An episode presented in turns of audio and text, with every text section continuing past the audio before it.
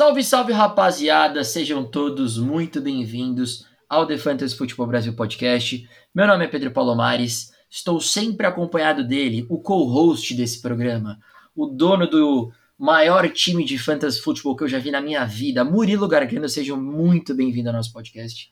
Fala Pedrão, fala galera, muito feliz de estar aqui para o nosso segundo episódio, né? Depois de um sucesso muito grande no nosso primeiro podcast, aqui a gente está nesse episódio para discutir os rookies, né? Eles que chegam no, na temporada e já trazem muito impacto para o fantasy. Exatamente, Murilo falou muito bem, e eu acho que não tem como não começar esse podcast é, de uma forma diferente, no sentido de agradecer vocês, agradecer pela moral, é, por terem fechado com a gente essa ideia. É, eu, se vocês me perguntassem, Pedro, você consegue imaginar que três dias depois do lançamento do primeiro episódio vocês teriam quase 250 seguidores no, no Instagram? Não. Para mim seria um sonho. É, mais de 70 plays nas plataformas. Então, assim, pra gente que criou esse podcast assim, pensando em, em se divertir e divertir quem escutasse a gente, foi realmente uma, uma realização. Então, não tem como não começar é, de uma forma a não ser a gente agradecendo vocês realmente por, por terem dado essa oportunidade para gente. E, e acho que não, não tinha como eu não começar é, não agradecendo. Então, foi como o Murilo falou, hoje a gente vai falar sobre os rookies. A gente fez um post é, no domingo é, falando um pouquinho de como seria a temática do podcast hoje. Então, no episódio número 1, um, a gente falou um pouquinho sobre a introdução ao fantasy, né? E, e logo na sequência a gente falou sobre jogadores que trocaram de time na off-season, né? Jogadores que já estão na liga, só que trocaram de time. E hoje a gente fecha né, essa recapitulação, digamos assim, da off-season, falando sobre os novatos. Então, sobre os jogadores que estavam é, no futebol universitário, no college na, da, da, da NCAA, e aí depois de terminarem suas carreiras nas faculdades, eles são selecionados para jogarem na Liga Profissional de Futebol Americano, na NFL. E, e para fantasy isso é muito importante, né? Porque, como eu coloquei no post, a cada ano que passa, né, os rookies eles têm ficado mais influentes, mais preparados, eles chegam prontos. Então, se vocês forem olhar, por exemplo, na temporada passada, o Justin Jefferson bateu todos os recordes de um rookie de wide receiver na NFL. O Murilo tem ele numa liga e, e ele sabe muito bem como foi bom ter o Justin Jefferson. Não só o JJ, mas você tem, por exemplo, o T. Higgins, que foi um jogador muito interessante, comandado pelo Joe Burrow, um jogador que superou as expectativas no, do seu primeiro ano. O Brandon Ayuk, nos 49ers, foi muito bem também na segunda metade da temporada. O CeeDee Lamb, um dos caras que as pessoas mais falam né, para esse ano, o wide receiver do Dallas Cowboys. Então, quatro caras que foram muito influentes. O Chase Claypool, a primeira metade de temporada do Chase Claypool foi incrível. Então, isso eu só tô falando dos wide receivers, porque running backs a gente tem o Jonathan Taylor, a gente tem o Antonio Gibson, a gente tem o DeAndre Swift, Clyder do Zillair. Então, assim, muita gente boa que tava nesse programa na, na, temporada passada, os rookies que tinham sido draftados. Então, é um episódio muito importante, porque a gente montou dois rankings que a gente colocou lá no Instagram, e é óbvio, a gente diverge em muitas opiniões, e a ideia do, do podcast hoje é, justa, é, justamente falar sobre essas divergências, né? O porquê eu tenho um cara acima do Murilo, o porquê o Murilo tem um cara acima de mim. A gente vai falar um pouco sobre esses jogadores justamente nesse embate, nesse confronto, e tem de tudo para agregar muito né, o conhecimento de vocês na hora de draftar esses jogadores novatos. Então, sejam muito bem-vindos ao nosso episódio número 2 para falar dos novatos, os rookies dessa temporada de 2021 na NFL. E eu já estou preparado, Murilão. Hoje não precisa de introdução, episódio 2. Já passamos dessa fase. Tá preparado? Exato. A partir de agora é 100% conteúdo de fantasy e eu estou preparadíssimo para o episódio de hoje, muito ansioso. Então vamos embora. Então, como vocês puderam analisar, para quem olhou, curtiu, enfim, é, eu e o Murilo, a gente tem o Najee Harris, running back do Pittsburgh Steelers, ranqueado como é, o nosso novato favorito para esse ano. Então, não é algo que a gente discorda, não é algo que a gente talvez pense de uma forma diferente. Então, basicamente, assim, passando bem por cima do porquê que era o nosso número um. Running back mais importante dessa classe, vai ter o maior número de toques na bola, volume é rei, volume is king no, no fantasy. O Steelers está acostumado a usar um workhorse running back, né? um running back que basicamente participe de todas as jogadas no ataque, recebendo passes, correndo com a bola né?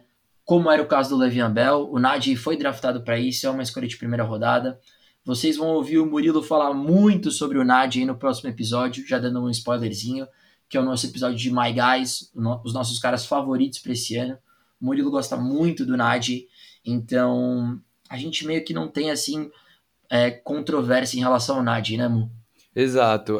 Para quem não conhece o Ned Harris, ele era o running back de Alabama, né? E teve duas as duas últimas temporadas dele foram muito produtivas no college. Ele teve 39 touchdowns e quase 2.700 jardas terrestres.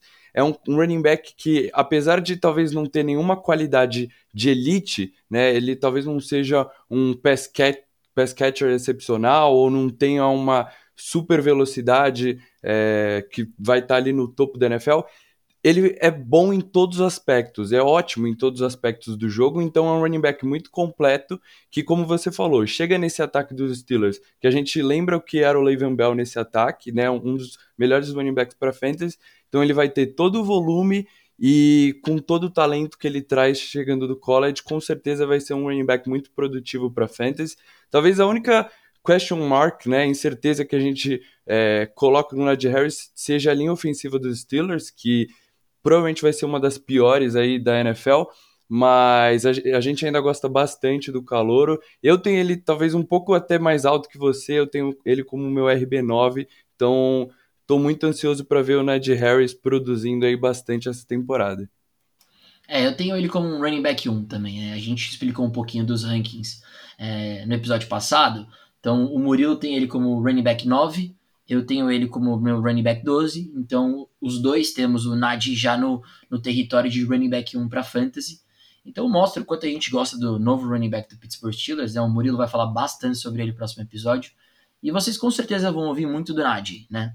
É, no nosso podcast, porque é um jogador que a gente realmente simpatiza para esse ano. Mas já entrando um pouquinho na nossa discussão, né, Mu? A gente divergiu logo na nossa, no nosso jogador número 2 dos nossos rankings eu tenho o Kyle Pitts, né, tight end do Atlanta Falcons, draftado é, com a quarta escolha geral do draft. E você tem o Jamar Chase, wide receiver do Cincinnati Bengals, draftado é, com a quinta escolha geral do draft, né, back to back, um atrás do outro no draft da NFL. É, então vamos à nossa primeira discórdia, digamos assim, né? Nosso primeiro argumento um contra o outro desse podcast. É, se você me permite, eu já quero começar falando um pouquinho do Kyle Pitts, o porquê que eu tenho ele na frente do Chase. Posso, Murilo? Fique à vontade. Vamos lá. Então, para quem não conhece o Kyle Pitts, o Kyle Pitts foi, é, como eu disse, né, a quarta escolha geral do draft do último ano, Tyrande da Universidade de Flórida, o Florida Gators, né? E simplesmente o maior talento que já saiu do college da história né, da NCAA na posição de Tyrande. É, nunca um Tyrande foi selecionado com a quarta escolha geral do draft, o Kyle Pitts foi. Isso já mostra o prospecto que que ele traz para a NFL. Ele foi o primeiro jogador não sendo quarterback draftado né, nesse draft. A primeira escolha geral foi o Trevor Lawrence, quarterback, Zach Wilson, quarterback, Trey Lance, quarterback. A quarta escolha foi o Tyrant, o Kyle Pitts. E todo mundo dizia né, que o jogador não quarterback mais talentoso desse draft era o Kyle Pitts. Por quê? Bom, em 32 jogos que ele teve pela Universidade de Flórida, foram mais de 1.400 jardas, 18 touchdowns, quebrando todos os recordes possíveis de um Tyrene no college. E ele foi o primeiro Tyrene do college a ser votado né, em 43 anos para estar dentro do top 10 na votação do Heisman Trophy. Heisman Trophy é aquela votação é, do melhor jogador do college, né, que tantos jogadores conhecidos já ganharam. Esse último ano quem ganhou foi o Devontae Smith, rookie também do Philadelphia Eagles. Vamos falar sobre ele, inclusive, nesse podcast mas um Tyrene não é comum entrar na votação, né? E, e, o Kyle Pitts entrou dentro do top 10 para votação, que mostra o quanto ele realmente é, é fora da curva, né? E, e outro, um, talvez o aspecto que mais me chama a atenção no Kyle Pitts é justamente o, o prognóstico que ele tem de que ele pode virar na liga. Então, no combine dele, ele bateu basicamente assim todas as medidas consideradas, sei lá, normais possíveis de um jogador o cara é realmente um extraterrestre em termos de atleticismo.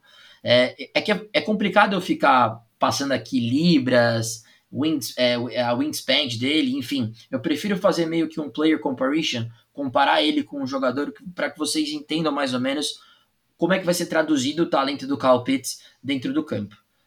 é, assim que ele passou do Combine, analistas da ESPN, o Mel Kiper, que é um dos principais, por exemplo, em relação ao draft, fez a comparação do Kyle Pitts com o Calvin Johnson. Para quem não conhece, ou para quem conhece, sabe que o Calvin Johnson talvez era o wide receiver da NFL mais imarcável possível, justamente por conta do tamanho dele. Chamavam ele de Nightmare Matchup, então um pesadelo do matchup, ou seja, cornerbacks são praticamente impossíveis de marcar ele, justamente por conta do atleticismo dele. E comparam o Kyle Pitts ao Calvin Johnson, né? Então é muito complicado para mim, é, por exemplo, cair no argumento de que muitos, muitos daqui que escutam podcasts de fantasy vão, devem estar tá pensando, pô, Pedro, beleza, mas você esqueceu que Tyrants não vão bem no seu primeiro ano na NFL? Você esqueceu que Tyrants geralmente demoram para se acostumar é, na NFL? Demoram um, dois anos? Vocês estão certos, vocês não estão errados nesse sentido. Só que eu tô tentando criar um argumento no sentido de que não existe um Tyrant que saiu do college com o talento e com o prospecto do Kyle Pitts. Todos esses argumentos eu entendo, negativos, mas com o Kyle Pitts eu acho que demanda-se uma exceção, tá? Eu entendo que o Mike, Dict, é, o Mike Dictka, né, foi o, foi o último Tyrant que passou das mil jardas, é, e isso foi em 1961, né? Depois disso, apenas 12 Tyrants passaram das 500 jardas no seu primeiro ano, sendo que nunca um entrou dentro do top 5. Então eu entendo esse lado negativo. Mas eu acho que a gente tem que entender que o Kyle Pitts é fora da curva. Nunca existiu alguém igual ao Kyle Pitts. E o draft capital dele, sendo a quarta escolha geral, prova isso, tá? Então, qual que é o meu argumento, então, para colocar ele na frente do Jamar Chase? O Jamar Chase hoje eu tenho ranqueado ele como meu wide receiver 20 nos meus rankings, né? E eu acho que no range do Kyle Pitts, é, do, desculpa, do Jamar Chase, eu acho que existem outros jogadores que eu vou arrumar produção similar, se não melhor, ao Jamar Chase. Então, por exemplo, eu gosto mais do T. Higgins, né? Você tem ali o Cooper Cup saindo mais ou menos ali perto, tem o Cooper Cup uma posição na frente dele. O DJ Chark, para mim, é bem próximo a ele. O Brandon Ayuk tá ali. O Cortland Sutton tá por ali. Então, são jogadores que, na minha opinião, se terminarem na frente do Jamar Chase nos rankings, não me surpreenderia. Agora, se você me falar, Pedro, ali no seu quinto round, você tem a possibilidade de, ter, de draftar o Kyle Pitts, qual que você acha que pode ser o upside do Kyle Pitts nesse primeiro ano? Cara, ninguém vai ficar surpreso se o Kyle Pitts terminar dentro do top 3, né? Ali no meio de Travis Kelsey, Darren Waller, Judd Kittle, que é que é aquele hall de Tyrants especiais para Fantasy, né? Que os três saem até o início do, do, do, terceiro round, né? Então esse é o upside do Kyle Pitts para mim. Hoje eu tenho ele ranqueado como meu Tyrant 4, né? O PFF ranqueia ele também como Tyrant 4. Eu prefiro draftar que Mark Andrews e, e TJ Hawkins. Para mim o upside é bem maior né? E eu não estou falando isso baseado em nada. O Julio Jones acabou de ir embora de Tennessee e deixou para trás, lógico, com algumas outras saídas também, 195 targets disponíveis. É o quinto maior time da NFL com vacated targets da liga. Vacated targets são targets que antes eram ocupados por algum jogador que saiu para outro time. Então o Julio Jones foi embora, deixou targets. Todd Gurley foi embora, deixou targets, sabe? É, então é basicamente isso. Então são 90, 195 targets disponíveis, sendo que o Kyle Pitts tem de tudo para ser é o, o, recebedor número 2 do time, só atrás do, do Calvin Ridley. E a gente conhece uma duplinha em Kansas City chamada Travis Kelsey e Tark Hill, onde se o quarterback é bom, tudo bem que é o Mahomes, ele consegue abastecer muito bem dois jogadores né, de posições diferentes. Então, para mim, eu coloco o Kyle Pitts na frente do Jamar Chase, porque eu acho que o upside do Kyle Pitts é maior do que o do Jamar Chase esse ano. Eu acho que não existe ninguém ali perto do hall do Pitts que eu consiga draftar com o mesmo upside. Eu não acho que o TJ Hawkinson vai se destacar esse ano a ponto de entrar dentro do top 3. Eu não acho que o Mark Andrews vai se destacar esse ano a ponto de entrar no top 3. Se existe algum jogador que pode ali ameaçar o número 1, um, número 2 ali do Kelsey, do Waller, para mim é o Kyle Pitts. Então, é basicamente por isso, Mo. E agora eu quero ouvir, na sua opinião, por que, que você draftaria o Jamar Chase na frente do Kyle Pitts? Bom, Pedrão, eu concordo com você de que o Kyle Pitts realmente é um dos maiores talentos que a gente já viu aí na posição de Tyrant, talvez o melhor Tyrant saindo do draft. É um cara realmente absurdo, né? E com o Julio Jones saindo, ele vai ter boas oportunidades ali no ataque dos Falcons. Mas a gente está no nosso segundo episódio, mas o pessoal vai ver ao longo do, do podcast que eu sou um cara já um pouco mais conservador. eu fico meio inseguro de apostar tão alto assim em algum jogador. É, meus rankings estão mais próximos da, da média dos experts, então eu, eu fico meio inseguro em apostar contra a história. Como você falou, é muito difícil um Tyrant produzir na sua temporada de calouro. É, se você pegar desde os anos 2000, é, uma, a maior produção de um Tyrant calouro foi o Evan Ingram, que teve 141,6 pontos para half PPR. Isso, na temporada passada, ele entraria como o quinto Tyrant, né? Então, e foi a melhor temporada de todos os tempos. É lógico, o Kyle Pitts, com todo o talento dele, ele é o cara para bater essa, essa história, né? Quebrar esse paradigma e ter uma temporada sensacional na posição de Tyrant. Mas assim como você gosta bastante do Pitts, eu sou apaixonado pelo Jamar Chase. E diferente da posição de Tyrant, a gente viu nas últimas temporadas que os wide receivers estão chegando cada vez mais prontos para jogar na NFL e a gente vê já os wide receivers se destacando mesmo na temporada de rookie. O A.J. Brown, em 2019, na segunda metade da temporada, quando ele ganhou mais espaço ali no ataque dos Titans e terminou a temporada com mil jardas e oito touchdowns. É, Terry McLaurin e DK Metcalf também se destacaram, tiveram mais de 900 jardas. E o ano passado, que era uma classe muito boa na posição de wide receiver, a gente viu vários nomes se destacando, né? Como você mencionou no começo do, do, do episódio, CeeDee Lamb, T. Higgins, mesmo com a lesão do Burrow, o CeeDee Lamb, mesmo com a lesão do Dak Prescott, né? Talvez se os dois quarterbacks tivessem é, ficado saudável, eles teriam sido melhores ainda, né? Temporadas de calor melhores ainda. Chase Claypool no ataque dos Steelers, o Brandon Ayuk, que durante a semana 7 até a semana 15, em seis jogos, ele teve uma média de 17,1 pontos em half PPR. Assim, foi um receiver muito, muito bom para fantasy. E lógico, né? Justin Jefferson, o grande nome dessa classe do ano passado, teve 1.400 jardas. Então, assim, os wide receivers já chegam prontos para produzir se eles tiverem a oportunidade. E o Jamar Chase é um cara que eu amo chegando do draft. Saiu numa escolha depois do Kyle Pitts, né, na quinta escolha geral do draft.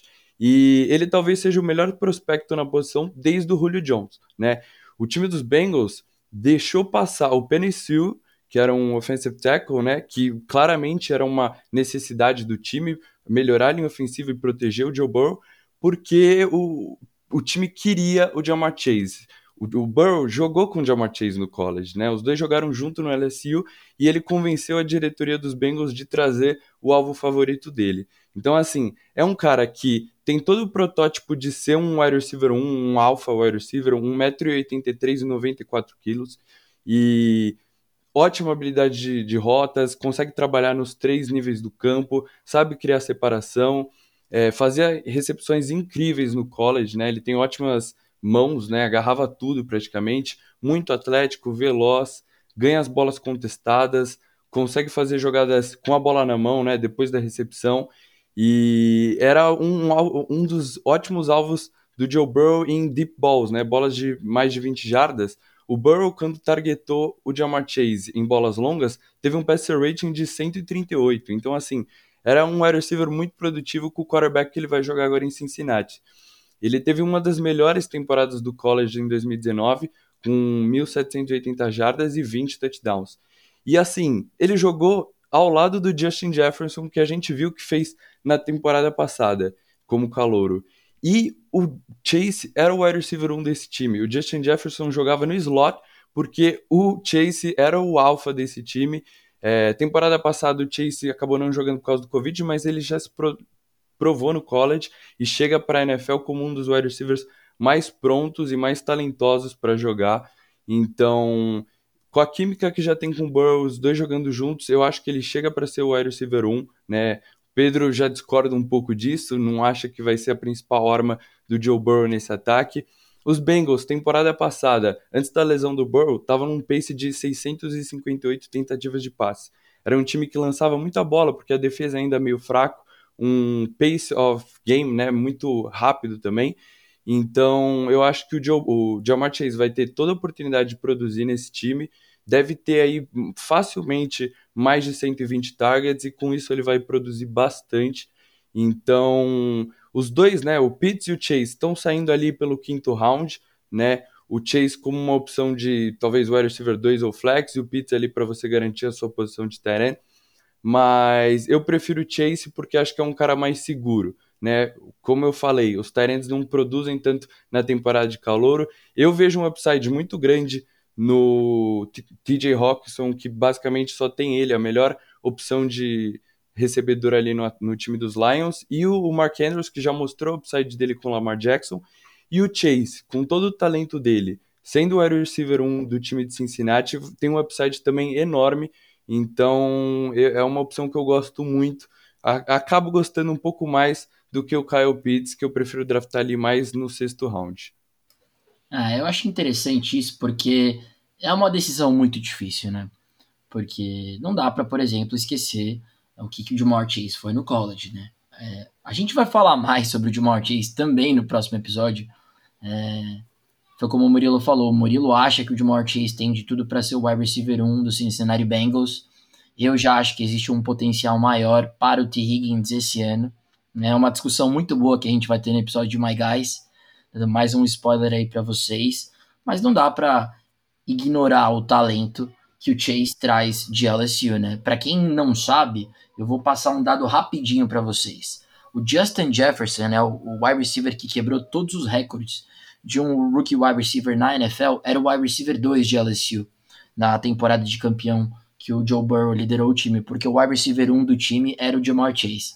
Então eu vou deixar esse dado para vocês e próximo episódio, episódio 3 do podcast de My Guys, a gente vai confrontar um, um ao outro em relação essa, essa discussão de T. Higgins e de Mar Chase. Mas assim, eu, eu não acho que ele vai ser o wide receiver 1 do time, mas eu acho que o Joe Burrow tem talento suficiente e existem targets suficientes e, e estilo de jogo para ele conseguir abastecer dois wide receivers que terminem dentro do top 24, né? Aquele range de wide receiver 2. Né? Se você vê quantas bolas o Joe Burrow lançou na última temporada, o, o pace do time é, em termos de ataque é basicamente passe, passe, passe, né? E agora com Jamar Chase, Tyler Boyd, T. Higgins, eu imagino que não vai mudar muito. É, é, é, o, é o prognóstico do ataque do, do Zach Martin. Então, vamos ficar de olho quanto a isso. Mas é aquela coisa, eu tenho Pitts 2, de Chase 3, o Murilo tem o de Chase 2, Pitts 3. Então não é que a gente odeia o, o, o Pitts ou o Chase, é que a gente só prefere um ao outro. É por isso que a gente está justamente discutindo sobre isso. Dando seguimento ao nosso, ao nosso quadro, é, outra discordância que eu e o Murilo a gente tem é em relação a quem vai ser o wide receiver 2 dessa classe de rookies logo depois do Jamar Chase. Eu tenho o Jalen Waddle como meu rookie número 5, né, geral, né? O, o Murilo prefere já o Devontae Smith, que ele tem como número 6. Eu também tenho o Devontae Smith como número 6. Só que o, o Murilo tem alguns running backs na frente, né? Então o segundo wide receiver dele, depois do Jamar Chase, é o Devontae Smith como número 6 overall, né? Geral. E eu tenho já o Waddle número 5 na frente do Devontae Smith número 6. O Murilo tem o Jalen Waddle nono só, né? Então Vai ser bem interessante essa discussão. Mu, eu te dou a vantagem dessa vez. Pode começar falando um pouquinho do porquê você prefere do Devonta Smith ao Jalen Waddle. Bom, eu queria só falar que apesar de eu ter o Jalen Waddle como nono, ainda é um cara que eu, eu, gosto bastante e tem um upside muito grande, né? Porque é muito talentoso, foi a sexta escolha do draft. Mas o motivo de eu preferir o Devonta Smith é justamente a competição de targets, né? E aí, bom, para falar um pouco para quem não conhece quem é o Devonta Smith, foi a décima escolha geral do draft, é, vencedor do Heisman Trophy, né? Que nem o Pedro falou, o Kyle Pitts recebeu o voto, mas quem ganhou foi o Devonta Smith e que normalmente é um prêmio que vai para os quarterbacks, né? É difícil um wide receiver se destacar tanto para receber essa honra. E ele se destacou porque a temporada de 2020 dele foi simplesmente surreal. 117 recepções para 1.856 jardas e 23 touchdowns. Foi uma das melhores é, temporadas de um wide receiver no college, né? E em 2019, mesmo disputando a, a posição de wide receiver com Jerry Judy, Henry Ruggs e o próprio Jalen Waddle, o, o Devonta Smith foi o cara que liderou o time em jardas. Então, mesmo com wide receivers que foram escolhas altas de draft, que hoje estão na NFL, e apesar do Judy e o Ruggs não terem temporadas de calor tão, tão boas assim, acabaram. São, são grandes nomes na posição de wide receiver ali, é, saindo do college. e o Devonta Smith acabou liderando esse time. Na temporada de 2020, o Waddle acabou perdendo boa parte da temporada por causa de lesão, né? E assim, o Devonta Smith, é, eu falei do Chase sendo talvez o melhor prospecto desde o Julio Jones, o Devonta Smith também é um wide receiver incrível. Boa habilidade de rotas, mãos extremamente seguras. É, você assistindo o tape dele, você via recepções incríveis. Apesar do tamanho dele, ele ganhava bolas contestadas, é, trabalhava nos três níveis do campo também. E, para quem não sabe, a principal característica do Devonta Smith é a habilidade de conseguir criar separação facilmente. Ele ficava livre quando ele quisesse no college. É, o trabalho de pés surreal, então, assim, conseguia criar separação do defensor. Era uma ótima arma depois da recepção também.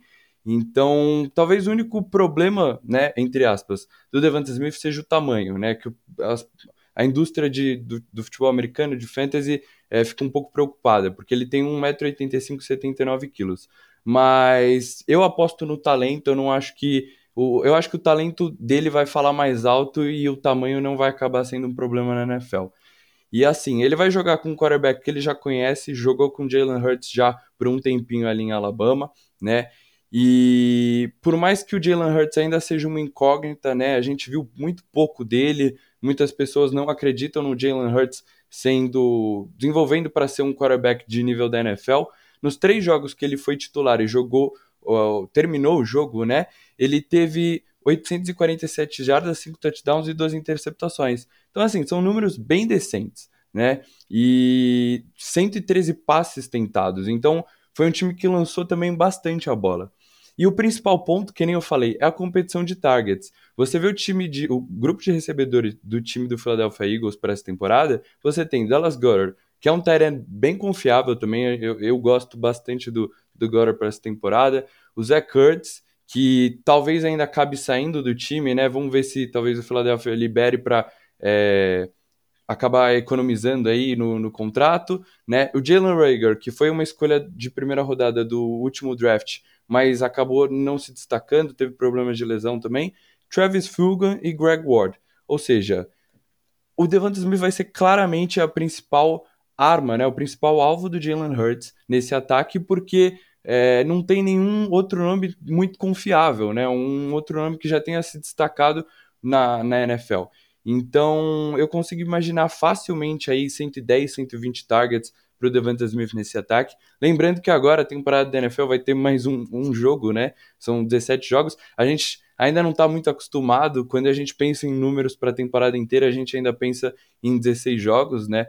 Mas Devonta Smith tem tudo para se destacar nesse ataque. A diferença do Jalen Waddle para o Devonta Smith no college, para mim, é que o Devonta Smith é, ficando saudável, ele produziu uma temporada de elite no college, né? O, muitas pessoas discutem quem era o wide receiver 1 do time de Alabama é, enquanto o Jalen Waddle estava saudável, mas o Devonta Smith terminou a temporada e produziu números sensacionais, então eu, eu prefiro o Devonta Smith chegando do college, né? Eu aposto mais na, na produtividade dele do que no upside do talento do Jalen Waddle. E ele tá lesionado agora, né? Mas deve voltar ainda na pré-temporada e, 100 e deve estar 100% para a semana 1 da NFL. É bom a gente sempre acompanhar, porque a gente não recomenda draftar, draftar jogadores que estão com problemas de lesão, né? Se você pode draftar um jogador que está 100% saudável, não tem por que você gastar uma pique que les... num, num jogador que não está 100% pode acabar dando errado. Mas eu gosto muito do Devonta Smith para essa temporada. Eu tenho ele como meu wide receiver 30 em half PPR. E o Jalen Waddle, por ser um cara que vai ter uma competição de targets um pouco maior, né? Vai ter que vencer o Will Fuller e o Devante Parker, Mike Gesicki. Os running backs também são, acabam sendo envolvidos no, no jogo de Miami. Eu tenho o Jalen Waddle como um wide receiver 45, mas eu entendo o upside que ele tem para fantasy nessa temporada de calor. É, então, por exemplo, é, eu concordo com tudo que você falou referente ao Devontae Smith, né? Eu já, diferente de você, que tem já uma, uma distanciazinha relevante entre os dois, eu tenho os dois muito próximos, assim, um do outro, né? É, no, no, meu ranking de rookies, um é o número 5, outro é o número 6.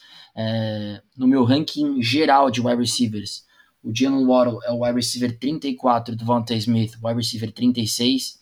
Então, para mim, a diferença é muito pequena. Eu acho que é, é, é, mais uma questão de, de quem eu gosto mais, de qual situação eu gosto mais para esse ano.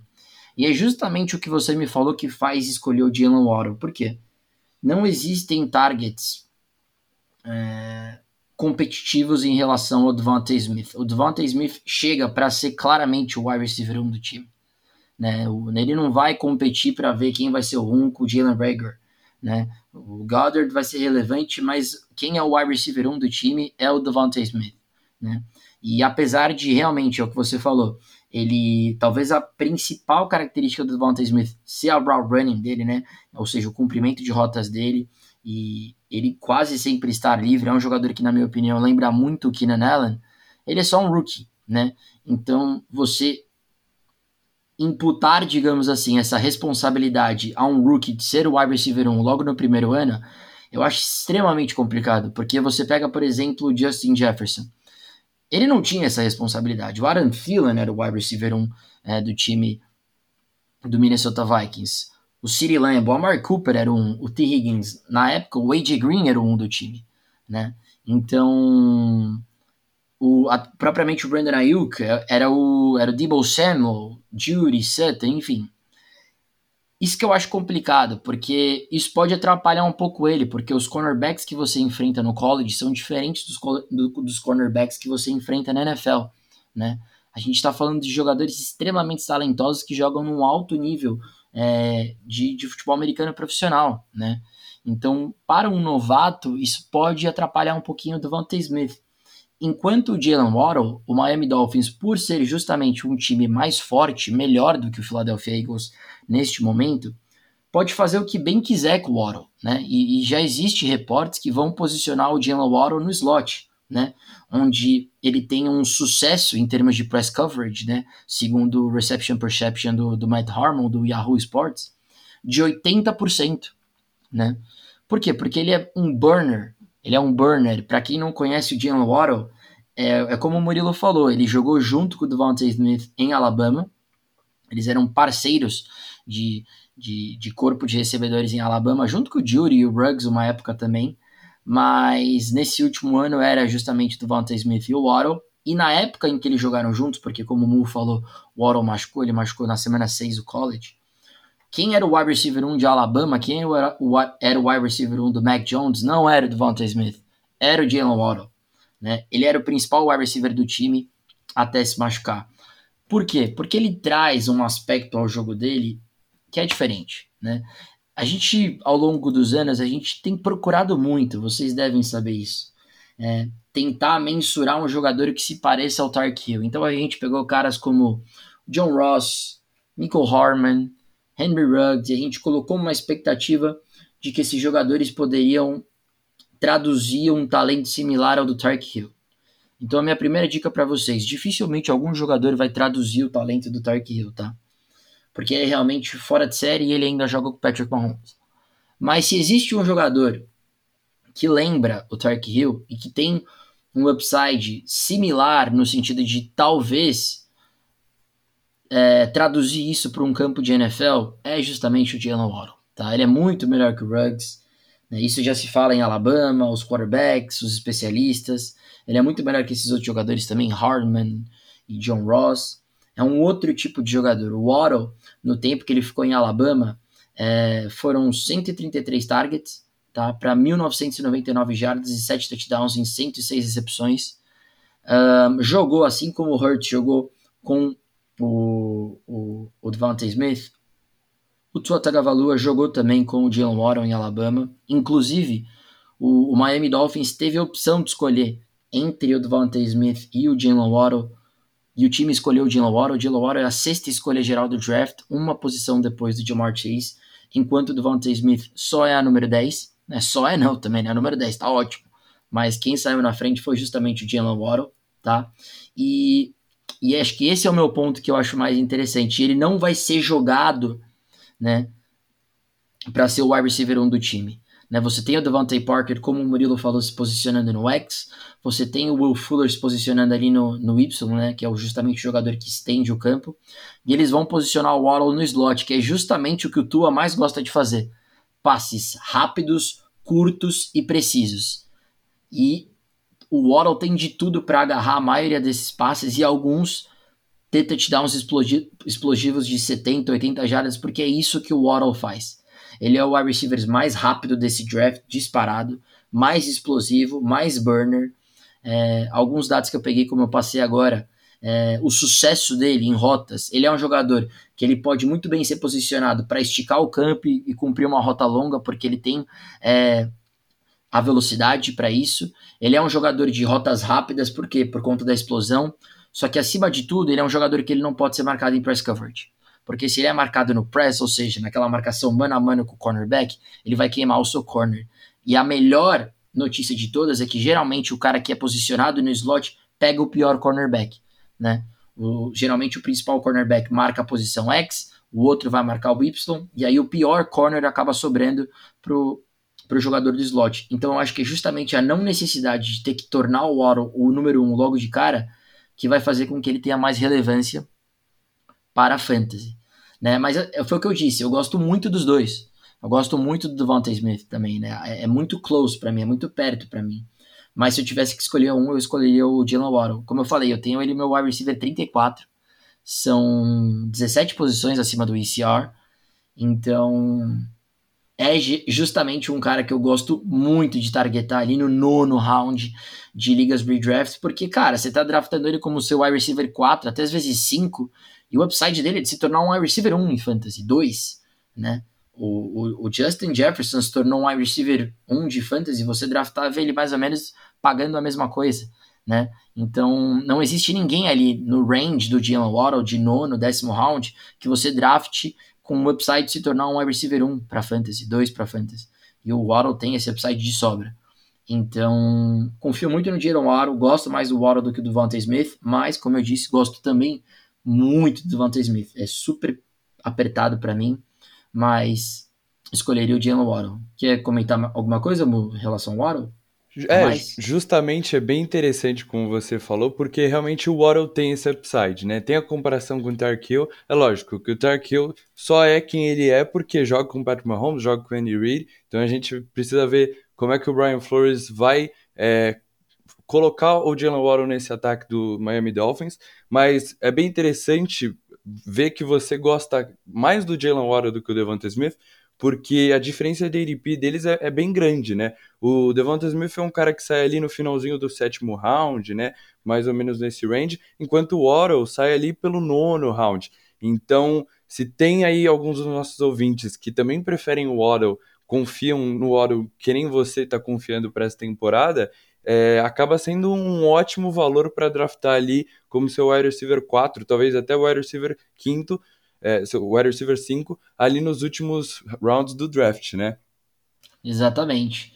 É, e, e é o que eu falei, às vezes você consegue até draftar os dois, é que aí eu acho que talvez você esteja buscando muito upside, né? Acho que talvez não precisa muito disso. Acho que, por exemplo, no sétimo round, ali onde sai o Devonta Smith, eu prefiro, por exemplo, caras como o DJ Chark, né? Às vezes, se o Sutton sobrar, o Cortland Sutton. Eu gosto muito do Damian Harris ali no início do, do oitavo round como meu RB3, RB4. Então existem caras que eu prefiro draftar é, do que o Devonta Smith, justamente porque eu sei que no nono, décimo round eu vou ter a possibilidade de draftar o Waddle, que para mim tem um upside tão bom quanto. Né? Mas aí é aquela coisa, estratégia de draft, a gente vai falar muito sobre isso em episódios de mock draft, onde a gente ensina para vocês algumas sacadas, formas de você fazer seu draft. Então fiquem tranquilos que a gente a gente vai estar tá aqui para vocês, beleza? E aproveitar que você falou do Eripimo, é, que existe uma certa distância do, do Devonta Smith para o Waddle, agora a gente vai falar sobre running backs que estão bem próximos no Eripis, né? Porque é, não sei se vocês deram uma olhada, mas eu e o Murilo a gente concorda bastante em relação ao Travis Etienne, né? Running back do, do time do Jacksonville Jaguars, que foi draftado no primeiro round na pick seguinte ao Najee Harris, justamente para jogar com o seu quarterback do college, o Trevor Lawrence, né? E apesar de ele entrar numa running back committee com o James Robinson, na minha opinião, e acho que na opinião do Murilo também, Ele tem de tudo para tomar o trabalho ao longo da temporada, porque é mais talentoso, é meu running back favorito, que veio do draft, né? Já está sendo posicionado como um wide receiver, é um jogador extremamente versátil, né? Corre bem com a bola, muito veloz. Em termos de velocidade, me lembra o Raheem Monster. Em termos de pass catching ability, tem seus Alvin Kamara moments. Eu acho que é um jogador que é muito talentoso e que tem de tudo para eventualmente se tornar o workhorse do time. Então, eu e o Murilo, a gente compartilha dele como nosso running back 2, né, Mu? Você também tem ele como quarto é, jogador rookie geral, eu Ex também. Exato. Então, se quiser fazer só algum.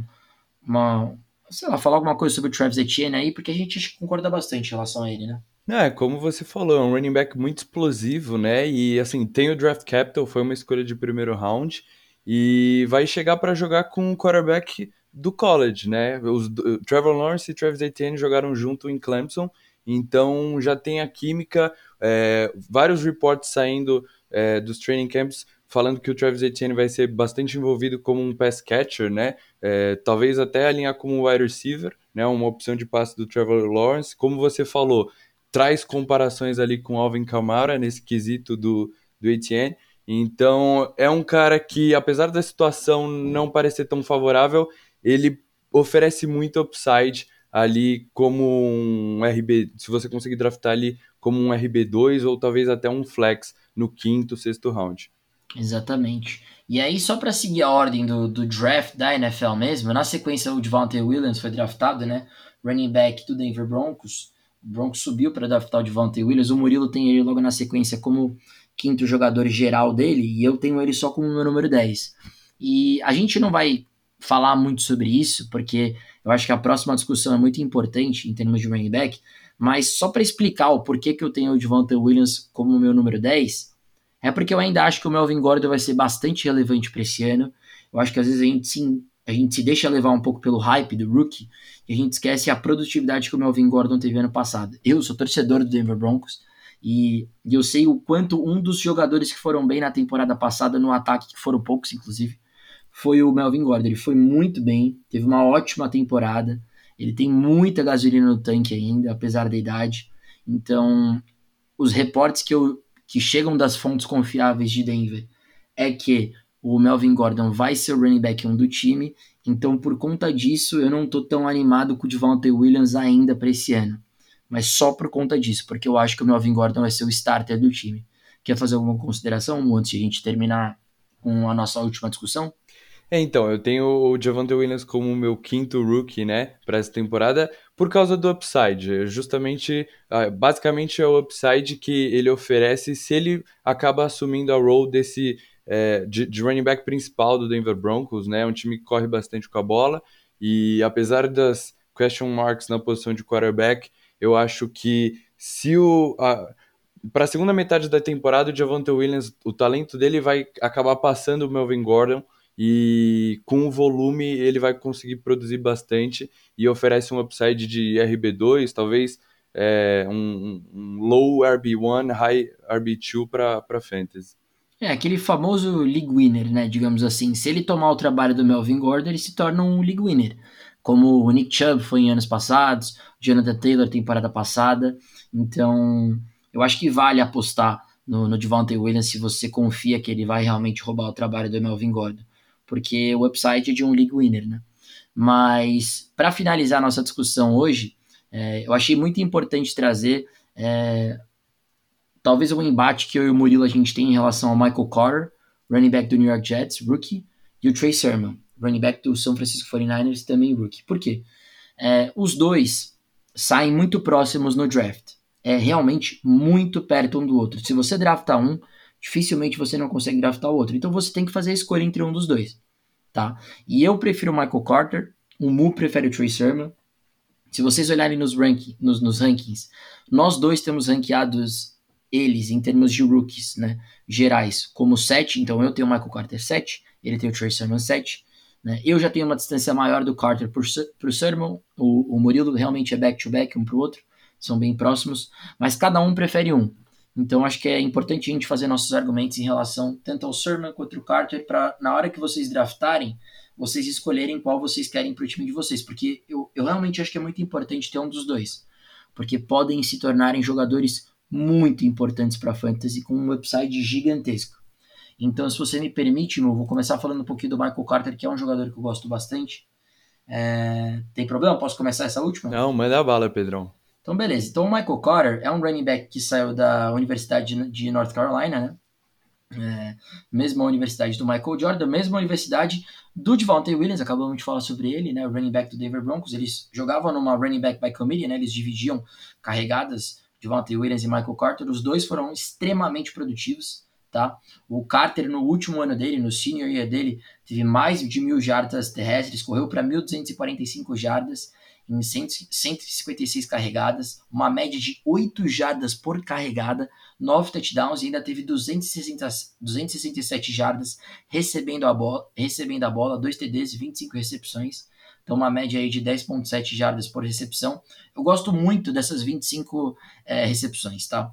Porque é número de Dalvin Cook quando Dalvin Cook saiu do college. Se você pega os números do, do Dalvin Cook quando ele jogava, se eu não me engano, em South Carolina, é, South Carolina não, acho que era é, South Florida. O, o, Dalvin Cook ele tinha é, média de recepção bem parecida, 24, 25, 22. Então isso mostra que é um bom catch, tá? O que é muito importante para fantasy. Qual que talvez seja o argumento que pega um pouco as pessoas em relação ao Michael Carter? Foi uma escolha de quarto round, tá? É, mas não foi porque o, o, o, Jets talvez, por exemplo, não queria o Carter, né? O, o Jets teve que trocar tanto no primeiro round, na verdade não trocou no segundo round, eu fui pesquisar isso porque eu jurava que eles tinham trocado para cima pelo Elijah Moore.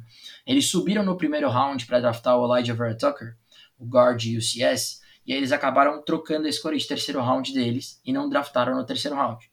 Consequentemente, quando o Carter sobrou para o início do quarto round, você vê vídeos do Robert Sala, head coach, comemorando muito que ele sobrou para o quarto round, né? Por quê? Porque o Jets não tem running back, esse é o ponto. Os running backs do Jets hoje é o LaMichael Pirine, o Tevin Coleman e o Ty Johnson. LaMichael Pirine, uma escolha de quarto round do ano passado, só que diferente do Michael Carter, não é bom. Tevin Coleman é o típico running back que tá num elenco para o outro jogar melhor do que ele e passar ele e se tornar o número um. Já aconteceu isso com inúmeros running backs na história do Tevin Coleman. Enfim, o Ty Johnson é extremamente relevante. Então, o melhor running back do time do, do Jets é o Michael Carter tá? E, e é por isso que o ADP dele tem subido muito nos últimos tempos. Eu peguei um dado do Fantasy Football Calculator, eles calcularam que no último, no, no último mês o, o Carter saiu do fim do oitavo round para o início do sétimo round. Isso é um pouquinho assustador, tá? Porque se vocês verem o, o Carter saindo no início do sétimo round, não precisa draftar ele. Tá? É loucura. Tem caras na frente do, do Michael Carter que você pode draftar. Agora, por exemplo, eu fiz um mock hoje para ver realmente em que momento ele saiu no draft. Ele saiu na 8.11, fim do oitavo round. Aí eu já acho ok draftar ele, tá? Porque é um jogador que traz muito upside para mim em termos de volume. É como a gente sempre fala, volume é rei, volume é king. O running back que tem volume dificilmente vai mal, né? Se é envolvido, dificilmente vai mal. É por isso que a gente gosta tanto do Najee Harris. Porque ele vai ser 100% envolvido. E aqui nesse time do Jets é difícil não imaginar o Michael Carter sendo claramente o alfa do time, com a competição que ele tem, tá? E além de tudo, é, o novo staff, digamos assim, os novos treinadores é, do, do New York Jets vieram de São Francisco que é uma mentalidade de correr com a bola com o Kyle Shanahan. O Murilo provavelmente vai até falar isso. Com certeza. Quando ele for falar do Sermon, né? Então, por exemplo, o, Robert Sala, head coach, veio do, do, do 49ers. O Michael LaFleur, head coach ano passado, do, head, head coach não, desculpa. É, o coordenador ofensivo do 49ers na temporada passada veio para os Jets para ser o coordenador ofensivo do New York Jets também. Então, é, o jogo terrestre que se usa nos 49ers também vai ser utilizado nos Jets. A diferença é que o Carter é claramente o número um. Tá? Falando um pouquinho sobre o talento dele, eu acho que é, eu e o Murilo a gente faz os scouts né, de, de jogadores quando saem do, do universitário, né, do college e vêm para a NFL. A gente gosta muito de fazer o chamado, que eu já falei, o player comparison. Comparar o jogador com o jogador que está na NFL, que fica mais fácil para vocês visualizarem como o talento dele pode ser traduzido no campo. Eu vejo o Michael Carter como um jogador muito semelhante ao Clyde Edwards-Helaire, running back do Kansas City Chiefs. Um jogador extremamente elusive. O que, que é elusive? É aquele jogador que, cara, é liso. Liso, sabe? Liso, difícil de ser tacleado, porque vai quebrar os tornozelos, vai entortar todo mundo. Esse é o Michael Carter, muito talentoso. É, é muito liso, sério, é explosivo também, bom recebedor com a bola, corre bem com a bola, assim, é, a única, talvez o único problema dele como running back, analisando de um ponto de vista de um workhorse, é que ele não é tão grande, né, mas não é também pequeno, é como eu disse, lembra muito o Clyde, que consegue também ser um, um jogador que está presente no campo nas três descidas, então eu gosto muito do Carter, tá, gosto muito também do Sermon, só que na minha opinião o Sermon tem uma competitividade maior do que o Carter, tá, então por isso que eu prefiro o Carter, eu acho que ele é o típico running back 3 que você pode colocar no seu banco e numa eventual bye week do seu running back 2 ou 1, você coloca o Carter lá e às vezes se ele começar até bem, poder vincular ele no seu flex. Beleza, Mu? O que, que você acha? Bom, Pedrão, como você falou, eu tenho os dois aí colados no meu ranking de rookies e no meu ranking de running backs também é a mesma coisa, né? Eu tenho o Trey Sermon como meu running back 33 e o Michael Carter como running back 34. Então, eu gosto bastante dos dois calouros aí para essa temporada, porque running back já chega pronto para produzir na NFL e a única coisa é se eles vão ter a oportunidade e o volume. E como você falou, é, eu também acho que o, o, Michael Carter seja o melhor running back aí desse time do New York Jets. Mas eu não sei se com, com, com essa role, né, se ele vai ter um volume realmente de workhorse, porque sempre dividiu bastante é, o trabalho com o Javonte Williams em North Carolina, e porque o ataque dos Jets, é lógico que aconteceram muitas mudanças da última temporada para essa, como você falou, Robert Sala, que é um cara que vem da, da árvore de, de coaches do é, Kyle Shanahan, né? Então corre bem com a bola, sabe utilizar bastante os running backs. É, mas o Zach Wilson chegando, a segunda escolha geral do draft, estão mudando o quarterback, mas a gente ainda não viu como vai ser esse time dos Jets para essa temporada. E o ano passado foi o, o, o, time que menos anotou touchdowns terrestres, apenas nove touchdowns terrestres, foi muito mal nessa categoria. É, basicamente, é, em, em, todos os aspectos, né, estatísticas, o time dos Jets é, não, não se destacou. Então, eu acho que, por mais que o Michael Carter vai ter todo esse volume aí, ele não oferece tanto upside como o Trey Sermon, que vai jogar no time do San Francisco 49ers. E assim, o Sermon é um running back, chega de Ohio State, ele... O, o time dos 49ers é, trocaram é, duas escolhas de, de, de quarta rodada para subir no draft e selecionar o Sermon no terceiro round, então um draft capital aí um, um pouco maior, né? O time trocou, é, pra, que, quis subir para escolher o running back. E por mais que ele nunca teve números tão expressivos assim no college, ele nunca teve uma temporada com mais de 170 corridas, é, foi um cara que teve 6,5 jardas por carregada na carreira, né? Por exemplo, o Najee Harris, que a gente gosta tanto. Lógico, que é um cara que teve mais volume, né? Teve, tem uma média de 6 jardas por tentativa. O Michael Carter, que o Pedro acabou de falar, é um cara de 6,6 jardas por corrida, então números parecidos do Sermon e do Michael Carter. E assim, nos três últimos jogos do college, o Trey Sermon teve 636 jardas e 4 touchdowns. A gente viu o potencial dele nesses jogos que justamente ele recebeu um maior volume, recebeu mais oportunidade de jogo. Ele teve 193 jardas no, na semifinal do college contra Clemson, né, que o Ohio State acabou ganhando e indo para o National Championship. Então, assim, é um cara que quando recebeu um maior volume de jogo, produziu bastante. E ele chega agora para esse time do 49ers. E eu acho que a única competição dele é o Ryan Monster, né? Porque o Wayne Gallman chega para um contrato de backup. A gente vê, é, temporada passada, os 49ers sofrendo bastante com lesão. Então acho que o Gallman é, é uma opção ali para ter no banco caso algum, alguma coisa aconteça com os principais running backs. O Jeff Wilson está tá se recuperando de uma cirurgia, deve perder o começo da da primeira parte da, da temporada, né? Então, basicamente, a, a principal competição do Trey Sermon vai ser o High Monster, que é um running back que já está chegando nos seus 29 anos, né? Então, por mais que seja um dos mais rápidos da liga, talvez já não tenha mais tanta aquela explosão quanto running backs que chegam agora do draft, que é o Trey Sermon, né? E é um, é um cara que perdeu alguns jogos na temporada por causa de lesão, não consegue talvez ficar saudável, então, eu gosto muito do Trey Sermon porque se ele receber a oportunidade, se ele for o running back principal desse sistema do Kyle Shanahan, que como você falou, maximiza muito bem o jogo terrestre, ele sabe utilizar bastante os running backs, a gente viu o Monster na temporada de 2019, como ele foi produtivo. Durante as semanas 12 a semana 17, foi o running back 7 para fantasy com uma média de 16,8 pontos por jogo, né? E na temporada passada, Jeff Wilson, que assim é um cara que ninguém conhecia, na semana 7, 16 e 17, onde ele teve um snap share maior de 50%, ou seja, foi o running back principal, ele teve 31 pontos, 26, é, 27, praticamente 27 pontos e 22,3 pontos nessas semanas. Então produziu muito para fantasy quando teve oportunidade e é um cara que ninguém conhecia, né? Agora, o Trey Sermon foi um cara que o time dos 49ers investiu, subiu no draft para escolher, deve ser bem utilizado nesse ataque. Talvez ele não comece na temporada, ele não seja tão útil para fantasy no começo da temporada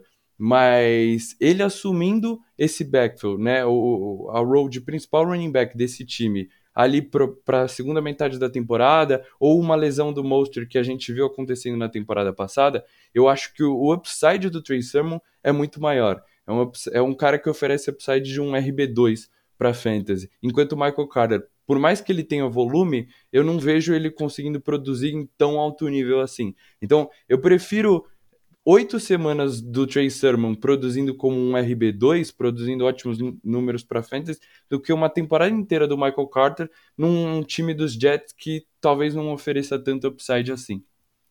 É interessante esse argumento, porque é bem isso. Eu acho que o começo do Sermon vai ser é, um pouco difícil assim para quem acha que vai poder utilizar ele no começo da temporada.